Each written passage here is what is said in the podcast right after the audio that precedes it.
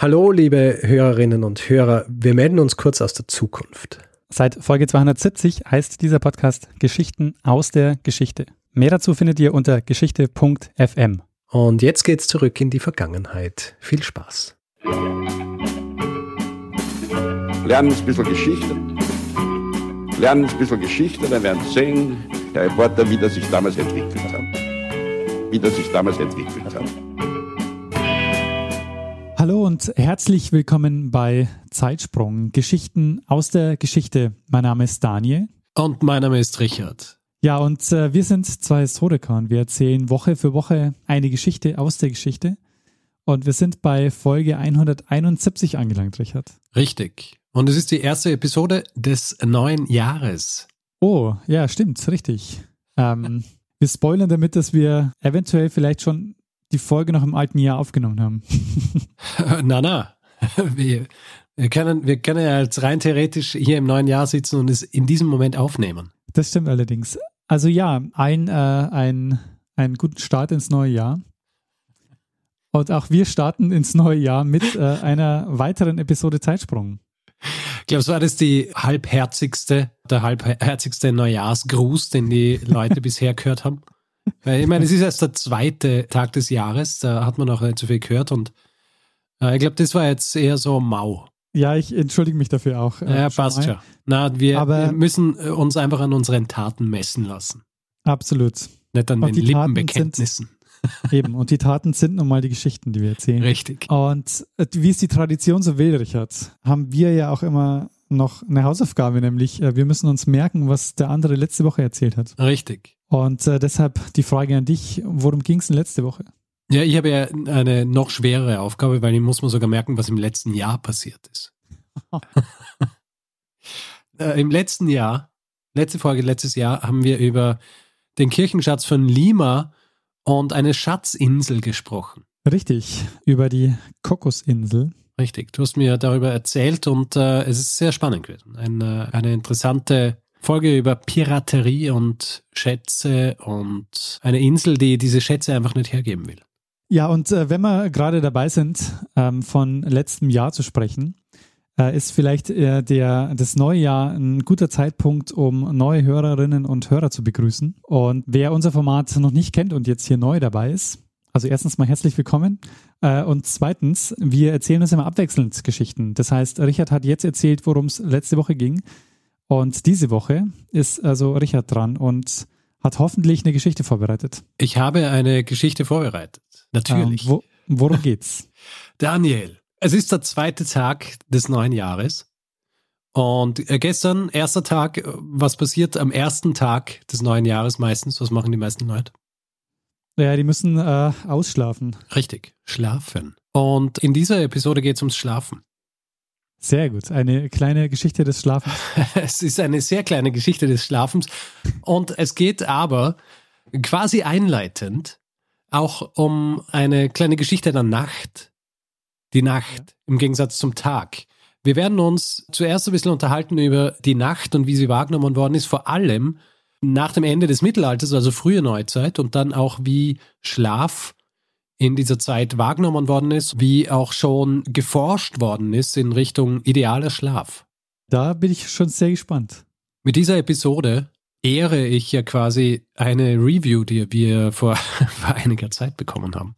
Auf iTunes war das, glaube ich, wo jemand geschrieben hat, dass es ein äh, sehr guter Podcast sei mit guten Geschichten, aber auch gut zum Einschlafen. Ja, richtig, ja. Also für manche wäre es ja vielleicht eher, eher ähm, ein Affront, aber ich finde es ja eine Ehre, beim ja. Einschlafen gehört zu werden. Ja, ich finde es auch gut.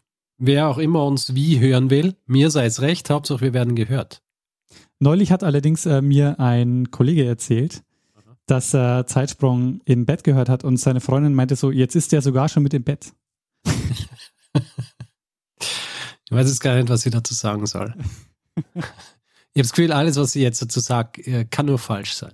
Sehr gut, dann erzähl doch einfach mal oder fang doch einfach mal an, äh, die Geschichte zu erzählen. Gut. Daniel, wir sprechen ein bisschen über die Nacht. Auslaufendes Mittelalter, frühe Neuzeit.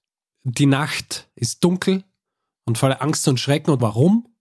Weil wir kaum Lichtquellen haben. Wir haben noch keine künstliche Beleuchtung. Es gibt Feuer, es gibt äh, Lampen, Laternen, Kienspanen etc., aber das ist wenig. Weit von dem entfernt, was wir heutzutage an Illuminierung haben. Bei uns heute, bei nahezu jedem Zeitpunkt können wir eine Festtagsbeleuchtung einschalten, war damals natürlich nicht so.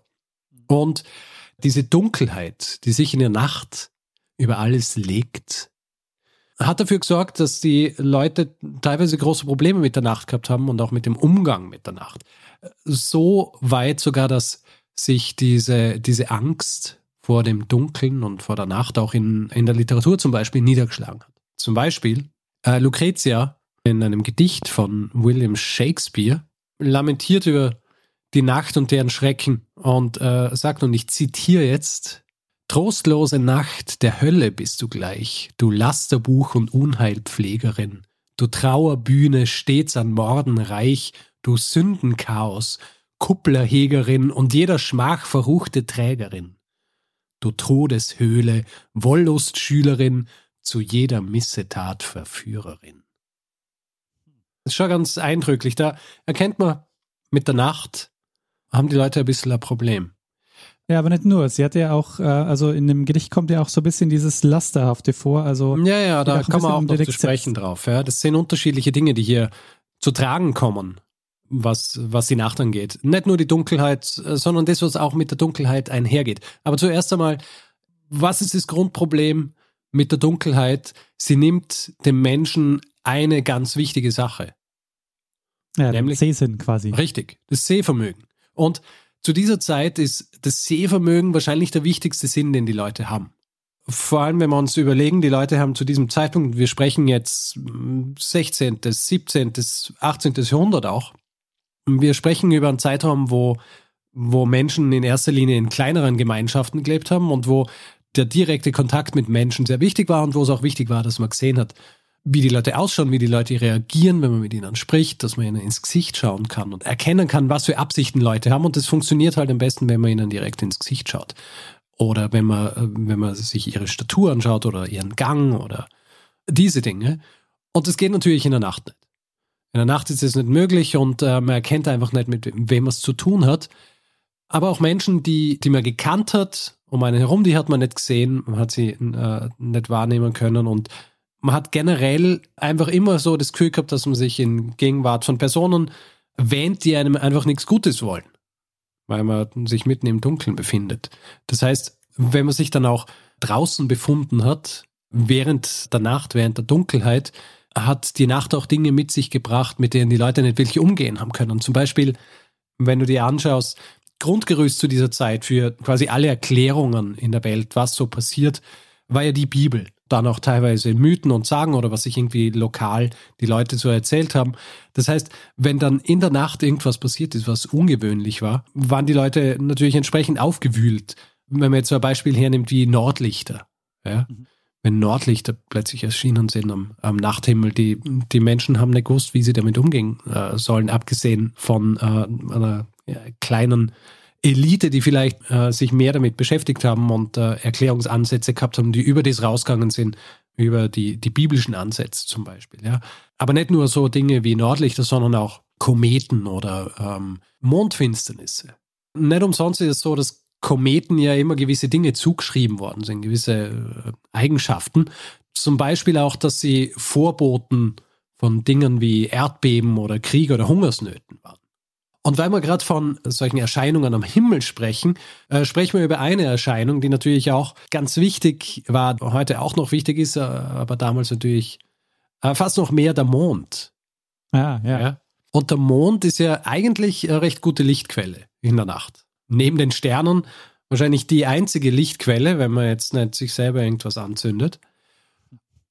Allerdings sind dem Mond ja auch gewisse Dinge zugeschrieben worden. Zum Beispiel, dass er einen gewissen Einfluss auf die Menschen hat und äh, nicht nur zum Beispiel auf die Gezeiten, sondern dass er auch einen Einfluss auf den Menschen direkt hat. Zum Beispiel ist man zu dieser Zeit davon ausgegangen, dass der Mond die Flüssigkeiten innerhalb eines Menschen beeinflussen kann. Und Flüssigkeit in einem Mensch zum Beispiel auch im Hirn. Aus diesem Grund gibt es ja den Begriff des Lunatismus bzw. der Mondsucht. Ah, der Lunatics. Und der Lunatic, wie du richtig sagst, äh, ist ja ursprünglich eigentlich jemand gewesen, äh, also hat ursprünglich jemanden beschrieben, der an Epilepsie gelitten hat, aber dann später natürlich auch jemand beschrieben, der äh, verrückt war.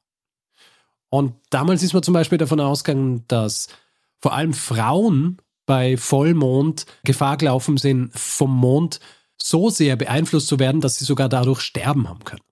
Es gibt ein Beispiel in einer Londoner Gemeinde.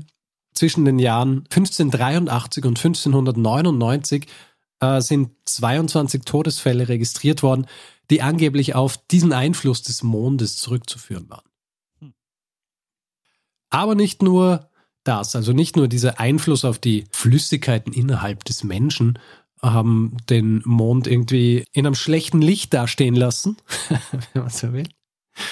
Man ist auch davon ausgegangen, dass der Mond die Luft verpestet in der Nacht. Ja? Also, du lachst, aber damals ist man davon ausgegangen, wenn die Nacht hereinbricht, dann wird auch die Luft äh, verpestet durch Dämpfe. Man hat gedacht, untertags äh, hält die Sonne quasi das Ganze in Schach, ja. Also solange die Sonne da ist, passt aber sobald die Sonne weg ist und der Mond über allem steht, werden diese giftigen und faulen Dämpfe auf die, auf die Erde niedergelassen. Mhm. Die Gelehrten zu der Zeit haben gewusst, dass das natürlich nicht stimmt und dass Nacht äh, nicht bedeutet, dass es deswegen dunkel ist, weil jetzt hier irgendwelche Dämpfe vom Mond und so weiter auf die Menschen oder die Erde äh, niedergelassen werden, sondern äh, sie haben einfach gewusst, Dunkelheit bedeutet einfach Absenz von Licht. Aber für einen Großteil der Menschen, für die war das nicht klar. Mhm. Für die war es nicht klar, dass es einfach nur kein Licht bedeutet. Sondern für sie war die Dunkelheit Auslöser von Krankheit zum Beispiel. Es ist davon ausgegangen worden, dass Dinge wie Fieber oder auch Erkältungen, auch ansteckende Krankheiten zum Beispiel, dass die oft ausgelöst worden sind von diesen giftigen Dämpfen der Nacht. Mhm. Zum Beispiel, den Menschen war damals auch schon klar, empirisch natürlich auch, weil sie es beobachten haben können, dass es wahrscheinlicher ist, dass man in der Nacht an einer Krankheit stirbt als am Tag. Mhm. Ja. Vor allem auch in südlicheren Gefilden, wo es in der Nacht auch wärmer war. Im Gegensatz zur Nacht, die quasi dafür gesorgt hat, dass die Leute eher sterben, äh, hat man der Sonne eher zugeschrieben, dass es wohltuend ist, weil sie ja diese giftigen Dämpfe der Nacht vertreibt. Ja. Verstärkt worden ist das Ganze dadurch, dass die Leute natürlich auch beobachten haben können, dass sich, dass sich ein Gesundheitszustand der Leute in der Nacht verschlechtert. Und es ist halt auch tatsächlich so gewesen, wenn jemand krank war, an einer Krankheit gelitten hat und er ist im äh, Bett gelegen daheim und in der Nacht, dann ist ihm in der Nacht einfach auch schlechter gegangen, beziehungsweise in, der, äh, in, den, in den Morgenstunden auch dann schlechter gegangen. Mhm. Was aber einfach höchstwahrscheinlich äh, zurückzuführen war auf recht natürliche Dinge. Ja. Zum Beispiel hat es mit dem Schlafrhythmus zu tun gehabt, mhm. dass sich gewisse Krankheiten einfach zum Beispiel in der Früh anders melden als unter der Nacht. Ja. Zum Beispiel Asthma oder auch Herzinfarkte, aber auch so Dinge wie Schlaganfälle, die einfach dann gehäuft in den Morgenstunden auftreten.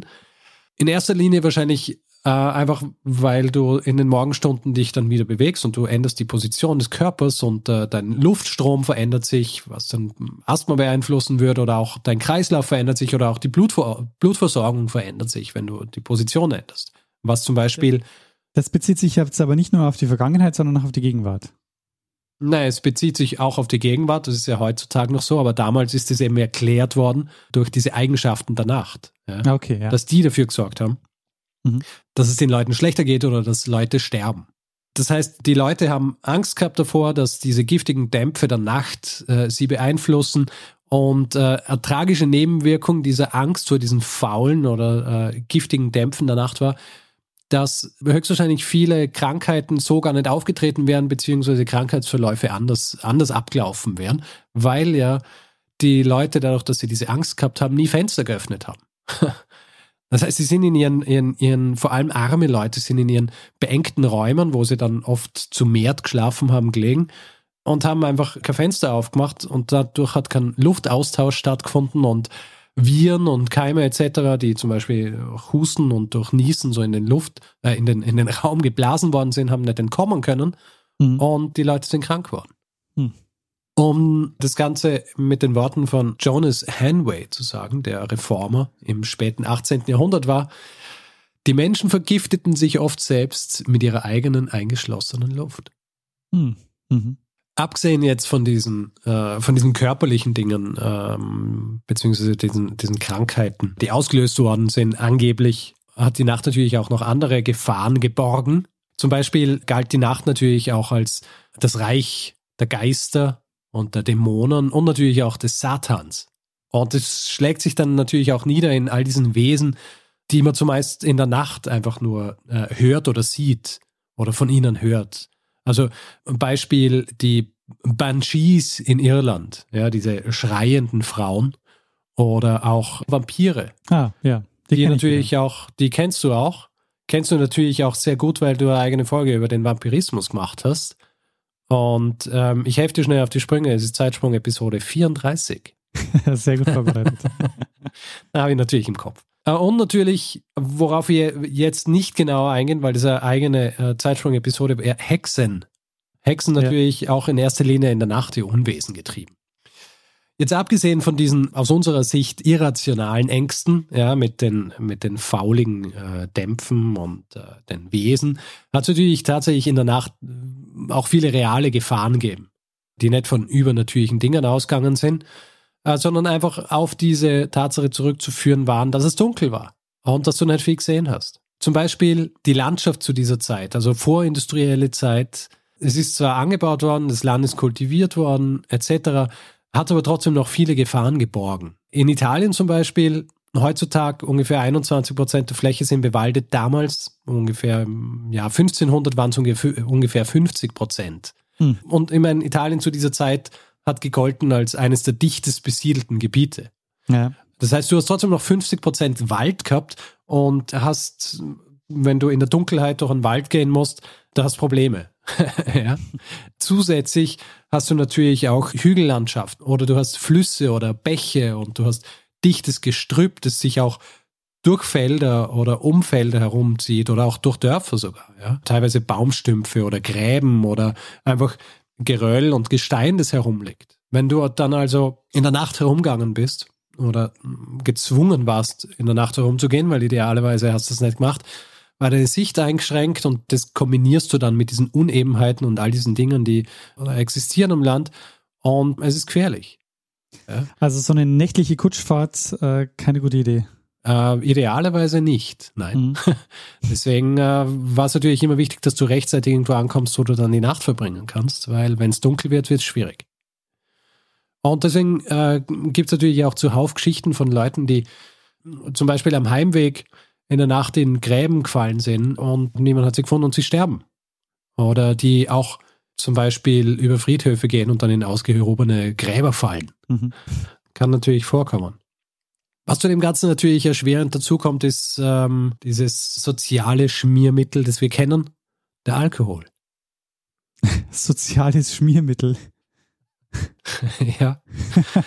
Das natürlich zu dieser Zeit in rauen Mengen konsumiert worden ist. Nicht nur während der Freizeit, sondern auch während der Arbeit. Bier, Wein, weit verbreitet. Und zu später Stunde war natürlich die Wahrscheinlichkeit groß, dass du ein bisschen ein Sitzen gehabt hast. Und wenn du ein Sitzen hast und du musst dann durch die Dunkelheit nach Hause finden, dann ist die Wahrscheinlichkeit auch relativ groß, dass dir irgendwas passiert. Es gibt auch nur Geschichten von Menschen, die nach dem Genuss diverser alkoholische Getränke in einem der zahlreichen Alehouses, zum, zum Beispiel in, äh, in Großbritannien, gestorben sind. Es gibt zum Beispiel eine Geschichte von einem Mann namens Carey, der eines Nachts im Jahr 1635 in in einem dieser Alehouses in Großbritannien seine, sein Bier trinkt und nachdem er schon so viele Biere getrunken hat, dass die Wirtin ihm nichts mehr geben will, schwört er, dass er noch mindestens zehn weitere Pints trinken werde, und zwar in einem anderen Alehouse, verlässt dieses Alehouse und trifft dann aber nie im anderen Alehouse ein, weil er am Weg dorthin in eine Grube fällt, die mit Wasser gefüllt ist und dort ertrinkt. Oh. Und Ertrinken ist sowieso auch eine der, der größten Gefahren gewesen. Also du hast ja Gegenden gehabt, wo du Flüsse und Bäche und Seen und all diese Dinge gehabt hast, Teiche. Und nicht einmal, du hast nicht einmal zufällig irgendwo reinfallen müssen. Es hat auch sein können, wenn du zum Beispiel in einem Boot unterwegs warst, dass du nicht, dass du unterschätzt hast, wie reißend die Fluten sind und dann halt mit deinem Boot gekentert bist oder auch wenn du zum Beispiel einen Fluss kreuzen hast müssen, um auf die andere Seite zu kommen und es war dunkel und hast nicht gesehen, ist die Strömung hier wirklich so schwach, wie ich gedacht habe? Oder wird mich dieses Ding wegtreiben und wenn es das Risiko eingegangen bist, hat es halt schnell passieren können, dass du weggetrieben worden bist. Und das war's dann mit dir. Weil du in der Nacht unbedingt durch einen Fluss gehen wolltest. In der Stadt allerdings ist einem nicht viel besser gegangen. Weil die meisten Städte an Flüssen gebaut waren. Unter anderem. Komme ich auch noch drauf zu sprechen. Aber in der Stadt ist natürlich so, da hast du andere Dinge, die gefährlich sind. Zum Beispiel marodierende Banden. Wie zum Beispiel eine Bande namens äh, Mohawks. Ja, die Mohawks. die uns ja in einer Episode schon begegnet sind. Abgesehen davon, Grundproblem ist in den Städten dieser Zeit, hast du enge Straßen und Gassen, die sich so durch die Straße, äh, durch die, durch die Stadt winden. Und selbst wenn du den Mond gehabt hast am Himmel, der runtergeschienen hat und versucht hat, dir den Weg zu weisen mit seinem hellen Licht, war es oft so, dass das Licht aber durch die Gebäude verdeckt war. Das heißt, du hast gar nichts gehabt, du hast dich dann also so hier äh, hast versuchen müssen durchzukommen. Und die einzigen Lichter, die, die einzigen Lichtquellen, die du gehabt hast, waren entweder, wenn aus dem Haus noch ein Licht kommen ist, ein, ein schwaches Lichtchen von einer Kerze zum Beispiel, oder wenn andere Leute mit Straßenlaternen oder so unterwegs waren. Die Tatsache, dass du also in dieser Stadt auch nicht wahnsinnig viel gesehen hast, hat eben, wie du vorhin schon angesprochen hast, auch dafür gesorgt, dass Leute dann in den Flüssen ertrunken sind, die sich ja oft durch diese ähm, Städte gezogen haben. Also die, die Themse oder die Seine äh, oder auch die Kanäle in Venedig oder Amsterdam. Ja. Oder die die, Elbe in? Hamburg. Oder die was? Die Elbe in Hamburg. Oder die Elbe in Hamburg. Und ähm, ja, da sind die Leute dann halt in den Fluss gefallen. Und wer versucht hat, dieses Risiko zu minimieren, dass äh, in einen Fluss fällt und sich stattdessen an die, an die Hauswände gepresst hat am, am Weg heim, da hat es halt sein können, dass er zum Beispiel in einen Kohlenkeller fällt. Ja, weil er nicht gesehen hat, dass ein Kohlenkeller da ist. Abgesehen davon waren die Straßen zu dieser Zeit ja natürlich nicht die Art Straßen, wie wir sie heute kennen. Also keine gut geteerten Straßen, Ja. Oft war das einfach nur Dreck, Dreck mit Löchern, in die du steigen hast können und dir mal schnell deinen dein Fuß brechen. Selbst wenn das nicht passiert ist, selbst wenn du jetzt äh, diese Straße entlang gegangen bist und du bist nicht in einen, nicht in einen Fluss gefallen und du bist nicht in den Kohlekeller gefallen und du hast nicht dein, äh, dein Fuß irgendwie in ein Loch gesteckt und hast ihn gebrochen, äh, hat es gut sein können, dass du eine Dusche bekommen hast und zwar eine Dusche aus Urin und Kot weil die Leute vornehmlich in der Nacht ihren Urin und ihren Kot aus den Häusern geschüttet haben, einfach auf Mhm. die Straße. Ja. Weil, äh, wann soll man es sonst machen? Hm. Und selbst wenn du es bis nach Hause geschafft hast, ja, in dieser Dunkelheit, wenn du nicht äh, irgendwo in einen Fluss gefallen bist oder in den Kohlenkeller oder nicht geduscht wurdest mit Urin und Kot, selbst wenn du es bis nach Hause geschafft hast, hat es äh, daheim halt auch passieren können, dass du Unfälle hast, weil du nichts gesehen hast. Weil du einfach so wenig Licht gehabt hast. Du hast enge Stiegenhäuser gehabt und dann hast du auch noch diese Herde gehabt, die ja dein, dein Haus erwärmt haben. Und die waren natürlich auch alle Quell für Unfälle unterschiedlichster Art. Vor allem eben auch wieder in Kombination mit Alkohol. Gibt zum Beispiel äh, Aufzeichnungen über einen Arzt in Lancashire im Jahr 1675, der sich schwere Verbrennungen zugezogen hat, als er, nachdem er heimkommen ist, rückwärts in sein, äh, in sein äh, Feuer gefallen ist. Auf jeden Fall, wenn du es nach Hause geschafft hast und all diese Gefahren gemeistert hast, es war natürlich Nacht, dann wolltest du eines tun, nämlich schlafen.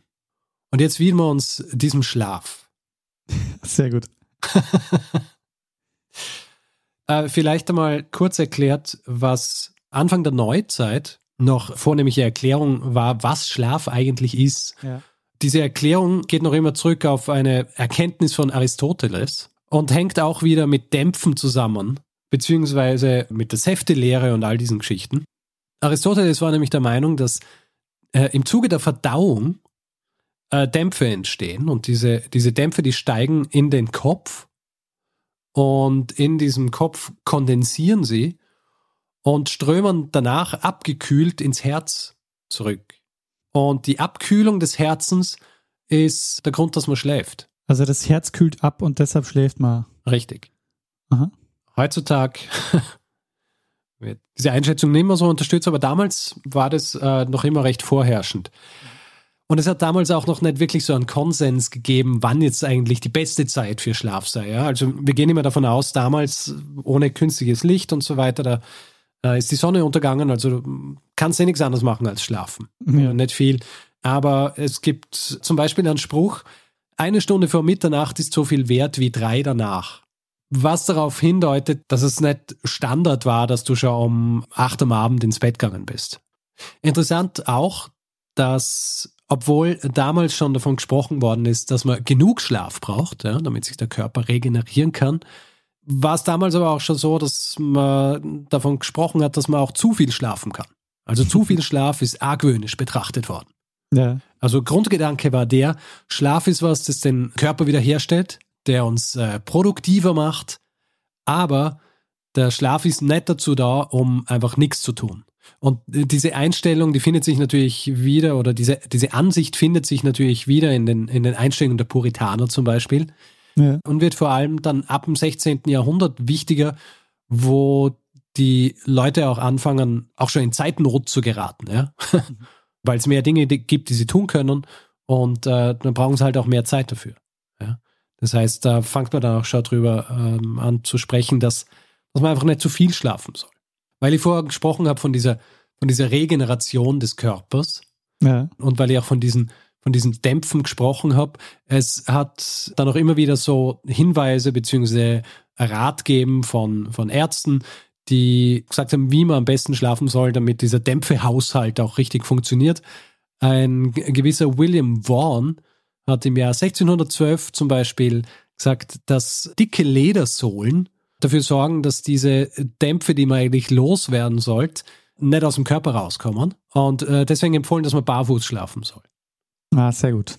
Es hat zum Beispiel auch gegolten, wenn man in der Früh aufwacht und äh, man muss gleich aufs Klo, um zu urinieren oder zu defekieren, dann kann man das als gutes Zeichen sehen, dass die Regeneration des Körpers stattgefunden hat. Ja. Weil der gesamte Verdauungsvorgang nun abgeschlossen ist.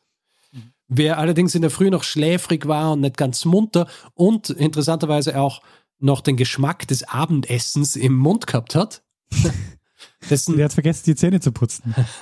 ja, ist eine Erklärung. ja, aber dessen regenerativer Vorgang war noch nicht abgeschlossen.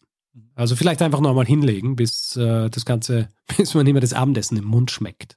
Was quasi den Zeitraum beziehungsweise was die Dauer angeht, wie lange man schlafen soll, da waren wir damals schon, da wo wir eigentlich heute sind. Und zwar zwischen sechs und acht Stunden. Mhm. Ist das Äh, heute außer- so? Also ist die heutige Empfehlung sechs bis acht? Ja, acht Stunden meistens. Okay. Ähm, also sechs bis acht. Äh, Es kommt halt darauf an. Ja, nicht jeder Mensch ist gleich. jeder Mensch ist anders, um es anders zu sagen. Jedenfalls, sechs bis acht Stunden waren Standard außerhalb besonderer Umstände, wie zum Beispiel Krankheit oder besonders großes Abendessen. Damals. Heutzutage wahrscheinlich auch. Und es hat auch den Spruch gegeben, äh, was die Dauer angeht, sechs Stunden Schlaf für einen Mann, sieben Stunden für eine Frau und acht Stunden für einen Narren. Also ja, äh, sechs bis acht. Sechs bis siebeneinhalb, sagen wir so, wenn man kein Narr sein will. Oder meist Churchill, dann braucht man nur vier oder so. Ja, aber gesund ist nicht. Für die meisten Menschen war dieser, dieser Ratschlag natürlich ohnehin ähm, hinfällig, weil viele haben sich gar nicht leisten können, mehr als sechs Stunden schlafen, weil sie arbeiten haben müssen. Und äh, wer, wer außerhalb dieser, dieser sechs bis acht Stunden Norm geschlafen hat, hat auch schon, damals schon recht schnell als so ein, ein Exot gegolten.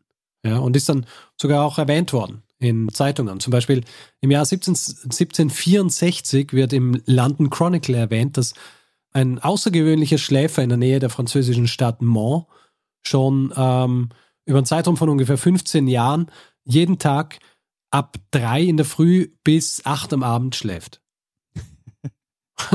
also das war den Leuten eine Meldung in der Zeitung. Ja gut, aber wann geht, äh, wann geht die Person einkaufen? Er hat vielleicht jemanden, der äh, dies für ihn macht. Naja. Oder sie. Man weiß es nicht. Wie haben die Leute geschlafen? Ich habe ja, ich habe vorhin von diesen, von Angst und Schrecken gesprochen, ja, der sich über die Leute legt, wenn sie schlafen gehen.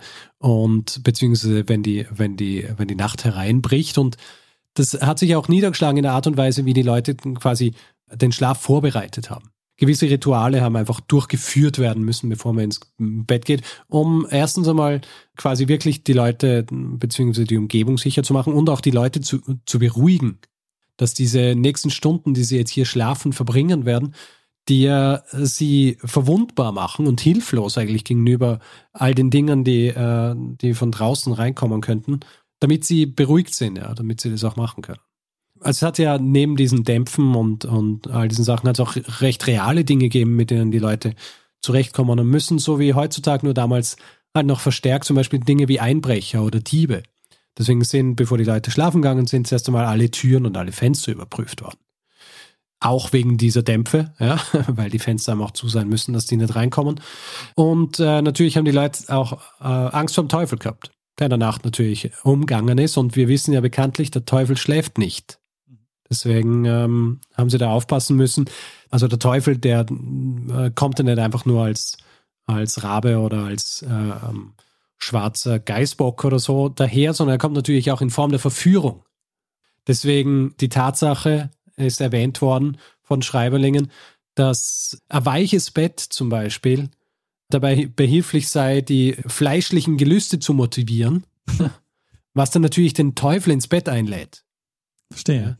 Also auf solche Dinge hat man auch achten müssen, bevor man sich hingelegt hat, dass das Bett einfach nicht zu weich ist wenn wir gerade vom Bett sprechen, oder wenn ich gerade vom Bett spreche, ja, diese Betten haben natürlich auch zusätzlich noch äh, überprüft werden müssen vor dem Schlafengehen, und zwar auf so Dinge wie Flöhe und Bettwanzen und Läuse. Mhm. Die waren damals recht beliebt. Also nicht äh, beliebt unter den Menschen, aber das, äh, sagen wir so, Betten waren beliebt bei Flöhen, Bettwanzen und Läusen du musst dir jetzt vorstellen, das ist jetzt dieses, diese Rituale werden durchgeführt und man legt sich dann hin und will schlafen und äh, natürlich ist, ist die Wahrscheinlichkeit groß, dass man nicht schlafen kann. Zum Beispiel entweder Lärm oder, oder man hat Angst, dass was passiert und all diese Dinge. Und äh, deswegen haben sich zu dieser Zeit auch schon Ärzte mit dieser Thematik auseinandergesetzt. Was passiert, wenn man nicht schlafen kann und was ist die ideale Art und Weise, wie man schläft. Und die haben das tatsächlich erforscht zu diesem Zeitpunkt schon sind dann nämlich auch zum Schluss kommen, dass die ideale Art zu schlafen, beziehungsweise der ideale Zeitraum zu schlafen ist, wenn, wenn die Sonne untergeht und aufzustehen, wenn die Sonne wieder aufgeht. Naheliegenderweise, heutzutage für uns. Aber die Erklärungen damals zum Beispiel waren andere, als wir heute haben. Damals war zum Beispiel eine Erklärung, man steht deswegen bei Sonnenaufgang auf, weil dann öffnen sich die Poren des Körpers und die Dämpfe und auch die Lebensgeister und so weiter können von den Organen, wo sie drin gesteckt sind, wieder raus. Aus dem Körper und der Mensch kann aufstehen. Sonnenuntergang hingegen hat bedeutet, dass äh, sich äh, die Wärme und das Blut vom Körper zurückziehen in die Organe und dann muss man schlafen. Und wer zu viel geschlafen hat oder wer zu wenig geschlafen hat, der hat dieses Gleichgewicht gestört. Deswegen ist es auch kein Wunder, dass schon in der frühen Neuzeit Quellen der Schlafstörung untersucht worden sind und ich weiß nicht, äh, was für ein Smartphone du hast oder was für einen, also ich weiß, was du für einen Laptop hast. Und ich glaube auch bei deinem Laptop gibt es mittlerweile einen Modus, der, wenn man es einschaltet, automatisch am Abend die, die Farbe des Displays verändert. Ja, das blaue Licht rausnimmt. Ne? Richtig. Die blauen Anteile des Lichts werden entfernt. Warum? Weil nach dem Stand der derzeitigen Forschung dieses blaue Licht äh, das Einschlafen danach erschwert. Mhm. Und mit ähnlichen Problematiken haben sich die Ärzte damals auch schon befasst. Allen voran im Lichtverschmutzung. Äh, es hat äh, zum Beispiel Lichtverschmutzung gegeben durch den Mond. Wenn du wo gelegen bist und äh, du bist neben dem Fenster gelegen und du hast richtige Vorhänge gehabt, dann ist der Mond reinkommen und der Mond hat auf dich geschienen und nach der damaligen Wissensstand hat es natürlich auch bedeuten können, dass dein Körper denkt, es ist Sonnenaufgang und, ähm, und all diese Dinge, die eigentlich nur passieren sollten, wenn die Sonne aufgeht, sind da schon passiert. Andere, jetzt äh, nicht klassische Lichtverschmutzung, aber auch äh, ein Problem war, dass Leute einfach zu lang wach blieben sind und bei Kerzenlicht Dinge gemacht haben, wie zum Beispiel äh, Studenten, die wach blieben sind und bei Kerzenlicht in ihrem Material gelesen haben oder Dinge aufgeschrieben haben. Dann hat es natürlich geheißen, wenn die zu lang wach bleiben und zu lange in dieses, äh, dieses Licht starren, dann äh, kommt dieser Energiehaushalt auch wieder durcheinander. Ja? Und werden nie die faulen Dämpfe los und all diese Geschichten. Und sie machen die Augen kaputt. und sie machen natürlich die Augen kaputt. Das hat sich bis heute nicht verändert. Äh, es ist interessanterweise deswegen auch nicht wahnsinnig erstaunlich, dass damals die Ärzte die Jugendlichen, also die in erster Linie studiert haben, als die natürlichen Rebellen gegen den Schlaf angesehen haben. Die ständig angezogen werden von Lichtquellen, mhm. egal wie klein sie sind. Äh, was ich ja, was heute auch äh, sehr ähnlich ist. Eine Sache, die Sie auch damals schon erkannt haben, die heutzutage auch äh, von großer Bedeutung ist und die wir im Englischen kennen als Seasonal Affective Disorder oder im Deutschen als äh, Winterdepression. Mhm. Also Winterdepression haben Sie damals auch schon identifiziert. Naheliegend, weil wenn in den Wintermonaten zwar die Sonne aufgeht, aber es ist alles grau in grau und die Sonne blitzt nicht durchs Fenster, wie sollen dann die Lebensgeister erweckt werden, wenn die Sonne nicht mal richtig aufgegangen ist? Und es hat Ärzte gegeben, die, äh, die befunden haben, dass so ein grauer Morgen ohne Sonne ungefähr dieselbe Gefahr für die Gesundheit eines Menschen darstellt wie die pestgeschwängerte Luft während Epidemien. Mhm. Und auch damals haben sie schon als Lösung vorgeschlagen, dass man sich in der Früh mit einer Lichtquelle noch ins Bett setzen soll oder sich einfach vors Feuer setzen soll und anscheinen lassen soll. Wie heutzutage bei den Tageslichtlampen. Ganz genau. Und Ärzte haben sich auch umgeschaut in der Pflanzenwelt, um zu schauen, ob sie hier Parallelen entdecken können zwischen, äh, zwischen Pflanzen und Menschen, ja, was das äh, Verhalten angeht, äh, untertags und in der Nacht. Und ähm, haben dann eben feststellen können, dass der Rhythmus ein ähnlicher ist. Deswegen haben sie Menschen, die nicht schlafen haben können, haben sie Pflanzen gegeben, die als schläfrig identifiziert worden sind. Und Menschen, die Probleme damit gehabt haben, wach zu werden, denen haben sie dann Pflanzen gegeben, die als wache Pflanzen identifiziert worden sind. Also quasi Beruhigungsmittel und äh, Muntermacher. Mhm. Damals schon. Und jetzt komme ich äh, zum letzten Punkt dieser schon etwas ausufernden Geschichte über die Nacht und den Schlaf.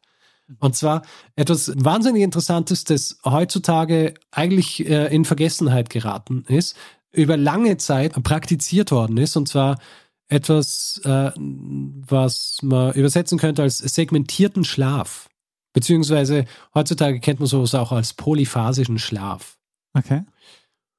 Grundgedanke dabei war, dass anstatt so, wie es die meisten Menschen heutzutage machen, quasi so in einer Wurst durchzuschlafen, also man geht um 10 ins Bett und steht um äh, 7 auf, sich diesen Schlaf in zwei Teile aufzuteilen in zwei gleich lange Teile. Das heißt zum Beispiel zuerst vier Stunden schlafen, dann zwei Stunden wach und dann wieder vier Stunden schlafen. Mhm.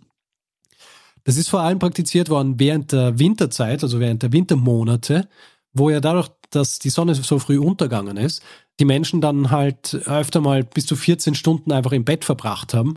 Aber du hast diese 14 Stunden ja nicht einfach durchschlafen können. Mhm. Und deswegen war es normal, dass du diesen Schlaf einfach in Etappen machst so abgelaufen, dass du zuerst hast du den ersten Schlaf geschlafen. Ja, oder wie sie es damals im Lateinischen genannt haben, der Primo Somno. Das war quasi so dieser regenerierende Schlaf. Das war der, wo diese ganzen Dämpfegeschichten passieren und die Geister und Regeneration und all diese Geschichten wieder in Balance gebracht werden. Und dann nach ungefähr dreieinhalb, vier Stunden wachst du wieder auf und dann hast du so deine ruhige Zeit. Dann hast du die, die Wachzeit der Nacht und ähm, meistens ist es dunkel, ja, weil du hast keine künstliche Lichtquelle und in dieser Zeit bist du halt wach und äh, benutzt es zum Beispiel zum Beten oder was auch immer du machen wolltest zu dieser Zeit. Äh, manche Leute zum Beispiel haben Dinge im Haushalt gemacht, die sie untertags nicht machen haben können. Äh, andere zum Beispiel haben, haben die Zeit genützt, um Kinder zu zeugen. Was, und das ist eine Theorie, dafür gesorgt hat, dass überhaupt so viele Menschen Kinder kriegen haben können zu dieser Zeit, mhm. weil sie dann auch direkt danach Ruhephase gehabt haben, was äh, gut ist für die Fruchtbarkeit. Ja, das heißt, es hat, ähm, also es hat einen Arzt gegeben, der empfohlen hat, dass man in dieser Wachzeit versucht, ein Kind zu zeugen und sich dann wieder hinlegt, der dann auch so äh, theoretisiert hat, dass wahrscheinlich so viele Leute, die eigentlich die ganze, den ganzen Tag durcharbeiten, dass die deswegen so viele Kinder haben können, weil sie die Möglichkeit gehabt haben, äh, dieses, wenn man so will, ähm, Schlupfloch auszunützen, ja, in der Wachheit. Und andere Dinge, die Leute gemacht haben zu dieser Zeit, waren, dass sie auch einfach nachgedacht haben, philosophiert und dann auch versucht haben, Dinge niederzuschreiben, was so verbreitet war, dass Methoden entwickelt worden sind, wie man lernen kann, im Dunkeln zu schreiben. Also es gibt Aufzeichnungen aus dem Jahr 1748, wo erklärt wird, was man machen muss oder wie man es lernt, dass man auch im Dunkeln gut schreiben kann. Und äh, einige Jahre später hat auch ein äh, Erfinder namens Christopher Pinchbeck einen Apparat entwickelt, wenn man so will, namens Nocturnal Remembrancer. Und dieser Nocturnal Re Remembrancer, also dieser nächtliche Erinnerer, war im Grunde so wie so ein Tablet, wo du drauf was gehabt hast, wo du schreiben kannst und das du dann einfach so neben dein Bett gestellt hast. Und laut seiner Werbung war das gedacht für Philosophen, Staatsmänner oder Poeten, damit sie ihre Gedanken aufschreiben können in, dieser, in, in diesen Wachphasen.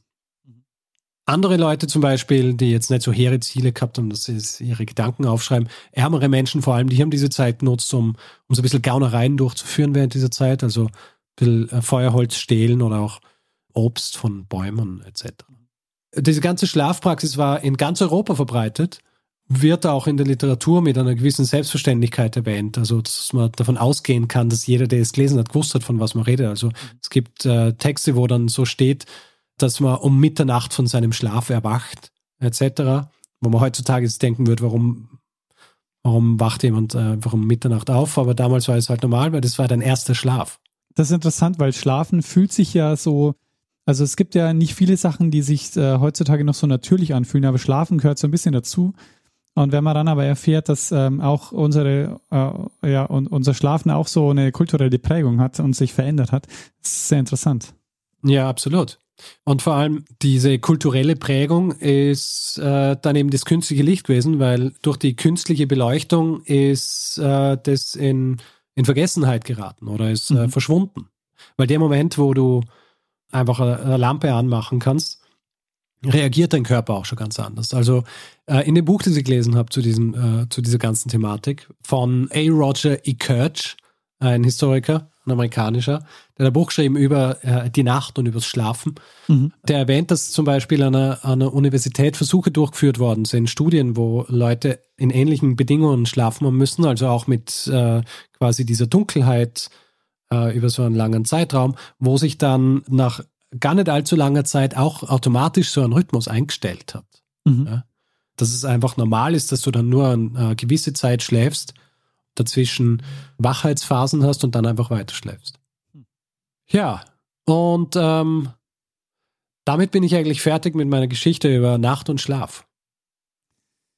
Sehr spannend, Richard. Also ähm, super Geschichte. Ähm, und ich muss sagen, ähm, da waren sehr, sehr viele Teile drin, die, die ich faszinierend finde. Auch diese Veränderung, die das hat mit dem, dem künstlichen Licht. Also, weil ich glaube, das ist ja auch was, was wir uns kaum vorstellen können, wie eine Welt auch so um einen rum ist, wenn man am Abend oder wie jetzt gerade auch im Winter, ich meine, wo es einfach wirklich fast den ganzen Tag dunkel ist. Und äh, was machst du? Ja, genau. Also wenn du Glück hast, äh, hast du ein paar Lichtquellen und kannst so ein bisschen dir die Augen verderben beim Lesen oder sonst wie oder beim äh, Hütchen spielen oder was man macht, um sich die Zeit zu vertreiben. Ansonsten, ja, musst halt liegen oder einfach im Bett verbringen und äh, schlafen.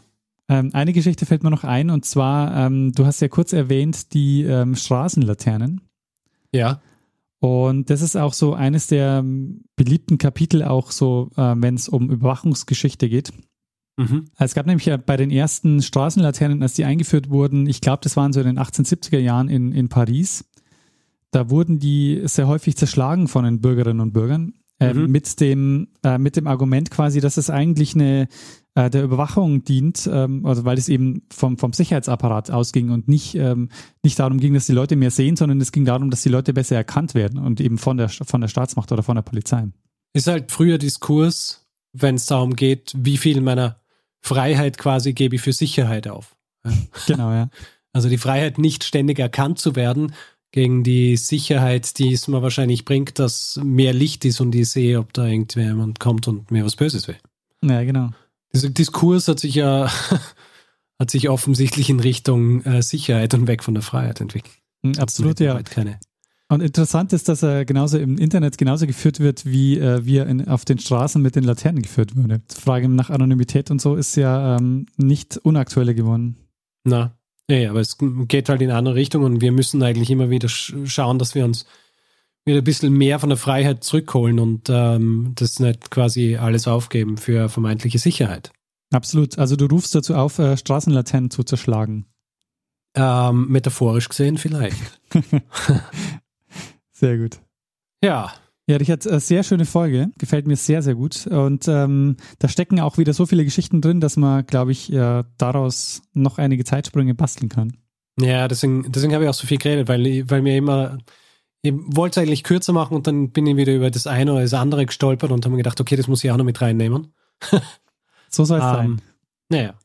Da würde ich sagen, wir lassen es dabei und machen einen Feedback-Hinweis-Blog. Ja, machen wir Feedback-Hinweis-Blog. Also, wer zu ähm, dieser, der ersten Folge des Jahres 2019 Feedback geben will oder auch zu anderen Folgen, kann es entweder per E-Mail machen, feedback.zeitsprung.fm oder auch auf unserer Webseite selbst, zeitsprung.fm, wo man unter jedem, äh, unter jeder Episode kommentieren kann. Auf Twitter kann man uns auch äh, Feedback geben. Da ist unser Account äh, Zeitsprung.fm. Persönlich sind wir auch dort. Ich at Stormgrass, Daniel at Mestner. Und auf Facebook sind wir auch noch facebook.com slash zeitsprung.fm. Und wer uns äh, reviewen will, also wer äh, darüber schreiben will, wie gut oder wie schlecht wir sind, was ich natürlich nicht hoffe, kann es zum Beispiel auf iTunes machen oder auch auf panoptikum.io. Und außerdem gibt es die Möglichkeit, uns finanziell zu unterstützen. Wir freuen uns über alle, die uns ein bisschen was in den Hut werfen und uns dabei unterstützen, hier jede Woche eine Folge zu erzählen. Und ja, wer sich denkt, ach, 2019, äh, ich hoffe, dass die beiden äh, lange weitermachen und auch 2019 jede Woche eine Geschichte erzählen, äh, findet da vielleicht eine Motivation, ähm, uns ein bisschen was zukommen zu lassen. Alle Hinweise, die ihr dafür braucht, findet ihr auf der Webseite. Äh, da haben wir alle Möglichkeiten zusammengefasst, äh, um uns ein bisschen was ähm, zu spenden. Und wir bedanken uns in dieser Woche bei Frank, Nikolaus, Daniel, Martin, Frederik, Sascha, Sven, Lena, Hans, Thomas, Dominik, Jan, Helmut, Hendrik, Marco, Mark, Thomas, Achim, Danny, Steffen, Patrick, Antje, Nancy und Alexander. Vielen, vielen Dank für eure Unterstützung. Ja, vielen herzlichen Dank. Ja, Richard, da würde ich sagen, machen wir das, was wir immer machen. Richtig.